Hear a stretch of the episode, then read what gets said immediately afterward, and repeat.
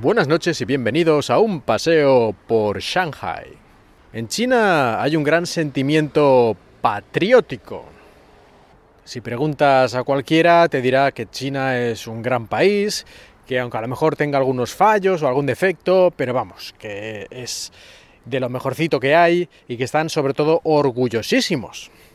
Y me parece bien, me parece bien que alguien esté orgulloso de su país siempre que eso no vaya, digamos, en contra de otros países, que a veces es difícil, ¿no? Que exista este equilibrio, parece que sea así. De hecho, aquí en China es muy normal que cuando hay algún incidente diplomático con un tercer país, desde los medios de comunicación del gobierno, que son todos, se incite la gente pues como a enfadarse con ese país, como si fuera un ataque a todas y cada una de las personas de aquí, aunque a lo mejor resulta que es una cosa muy concreta con alguna empresa del gobierno o cosas de ese estilo. Pero bueno, se utiliza a toda la ciudadanía para hacer presión y que no viajen a ese país, que no compren cosas de ese país, boicot en general, boicot a ese país, incluso se de repente se crean manifestaciones delante de la embajada de ese país, cuando aquí hacer cualquier manifestación por cualquier motivo es algo absolutamente inviable, la gente ni lo piensa, porque es que simplemente no se hace.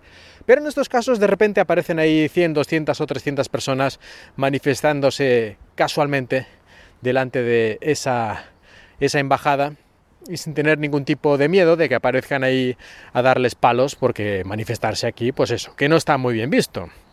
Pues no, casualmente ahí no ocurre nada, todo va como conviene. Como veis, el nacionalismo, o el patriotismo, que no es exactamente lo mismo, pero vamos, para que nos entendamos, este tipo de cosas están a la orden del día. Y en televisión, y en los medios de comunicación, y en las calles se pueden ver muchas veces publicidad, carteles, inspirando este espíritu patriótico y lo grande que es China y vamos a ser aún más grandes y el futuro es nuestro y bueno, todo tipo de eslóganes para ensalzar esta, esta idea. Y me parece bien, ya lo digo, ¿eh? dentro de los límites razonables para estas cosas, pues bueno, hay otros países como en Estados Unidos que también son así muy patrioteros y bueno, y muchos otros, ¿no? Así que digamos que esto no es una excepción en el mundo.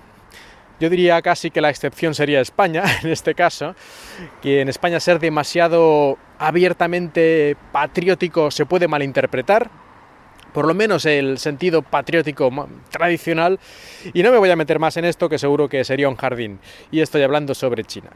Lo curioso de China es que, aunque cara a la galería, todo el mundo es patriota y todo el mundo ama su país y China es lo mejor que hay, la realidad es que a la mínima que pueden, es decir, a la mínima que tengas un trabajo bueno, con unos buenos ingresos, a la mínima que puedes, lo que haces es largarte del país.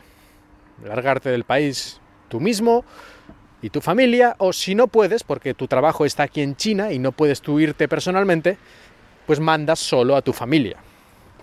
Prácticamente no hay ningún millonario o gente ya con bastante pasta que no tenga a su familia fuera de aquí. Y, por supuesto, propiedades en todos esos países por si en cualquier momento aquí hay algún problemita, desaparecer en un pispás. Muchos de estos también tienen incluso doble nacionalidad o tienen ya arreglos de algún tipo, mm, visados permanentes o cosas así, para que a la mínima de cambios puedan largarse y si os he visto no me acuerdo.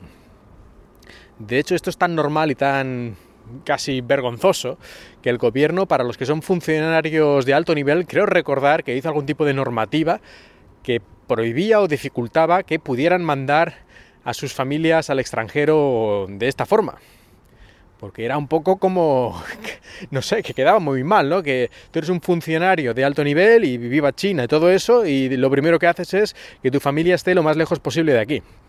Pues quedaba un poquito feo, y parece que esto lo intentaron eh, limitar de alguna forma. Y es que además, diles tontos, ¿eh? Pero no mandan a sus familias o no se van ellos a, no sé, Corea del Norte, ¿no? O Irán.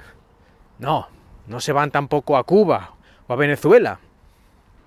Se van a los países más democráticos y más avanzados del mundo. Diles tontos. Pues se van a Canadá, se van a Australia, yo creo que son de los destinos más típicos, pero si no ya después pues también a Estados Unidos o, o a Europa, ¿no? A Inglaterra, les gusta bastante, no sé por qué, pero siempre a países de primer nivel y muy, muy, muy democráticos. Luego está el asunto de los hijos. Y es que sí, super patriotas todos. Pero a la mínima que pueden que su hijo nazca en otro país y que tenga la nacionalidad de ese otro país. Porque, oye, viva China y todo eso, pero que el pasaporte de mi hijo sea canadiense, australiano o cualquier otra cosa. Pero chino, mira, casi que no, ¿eh? Por si acaso, no, viva China, ¿eh? Sí, sí, pero, pero mi hijo canadiense. Esto también es súper normal, incluso gente, no digo multimillonarios, ¿eh? gente que simplemente tiene un trabajo bien pagado, de jefecillo de alguna empresa y tal, rápidamente hacen esto. ¿eh? De hecho, hay hasta algunas empresas que se dedican a organizar el viaje y las cosas para que casualmente cuando estás de turista en alguno de estos países tu hijo nazca allí y tenga la nacionalidad. Esto no todos los países lo permiten, pero hay algunos, como Estados Unidos, en los que si tu hijo nace en el país, automáticamente tiene la nacionalidad del país, o por lo menos creo que es así. Por lo tanto, se organizan este tipo de viajes, incluso tienen una especie de casas en Estados Unidos, en este caso, en el que llevan ahí a las mujeres embarazadas de a lo mejor cuatro o cinco meses, las tienen ahí dos o tres meses o lo que sea, hasta que ya tienen al hijo y entonces ya tienen nacionalidad y ya se pueden volver a China. Es como un servicio completo, ¿no? Primero el viaje, luego estar ahí en una especie de casa, residencia, hotel, hasta que todo está solucionado y ya se pueden volver. Y todo esto por no tener tu hijo el pasaporte chino, por tener un pasaporte de un país democrático y normal, por decirlo de alguna forma. Qué curioso todo, ¿eh? Pues así estamos, así estamos en China, cara a la galería patriotismo extremo, y la realidad es que tonto el último. O eso parece. Y con esto termino el episodio de hoy. Espero que hayáis disfrutado de este paseo por Shanghai.